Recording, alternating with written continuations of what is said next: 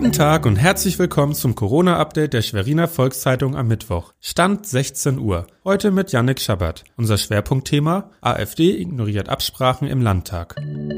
Das sind unsere regionalen Nachrichten im Überblick. Alle Angestellten, die in Gesundheits- und Pflegeberufen arbeiten und keine Möglichkeit der Kinderbetreuung haben, werden ab sofort als Härtefälle behandelt. Das bedeutet, dass auch dann eine Betreuung sicherzustellen ist, wenn nur ein Elternteil in einem Gesundheitsberuf arbeitet. Seit dem 20. März mussten viele Tafeln im Landkreis schließen. Davon sind kleinere Tafeln betroffen, die auf Lebensmittellieferung städtischer Tafeln angewiesen sind. In Bansko etwa kommen ab sofort keine Spenden mehr aus Schwerin an. Für die Bedürftigen ist das ein großes Problem.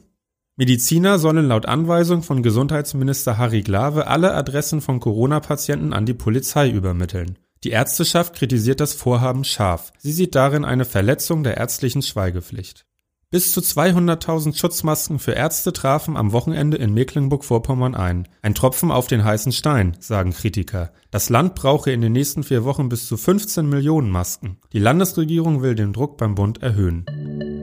Überall muss darauf geachtet werden, potenzielle Infektionen mit dem Coronavirus zu vermeiden. Das gilt auch für die Politik. So galt im Bundestag und auch in vielen Landtagen, dass Fraktionen nur in Notbesetzung antreten. Das gilt an sich auch für den Schweriner Landtag. Die Fraktion der AfD ignorierte die Absprache jedoch. Eigentlich sollte nur etwa die Hälfte der Parlamentarier zu der Sitzung erscheinen. Die Abgeordneten der AfD erschienen jedoch in voller Anzahl. Damit verstießen sie gegen die Absprache aller Parteien.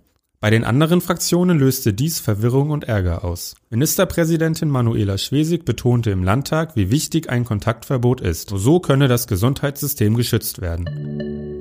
Weitere Nachrichten und Hintergründe zum Virus gibt es jederzeit auf svz.de-corona. Bleiben Sie gesund.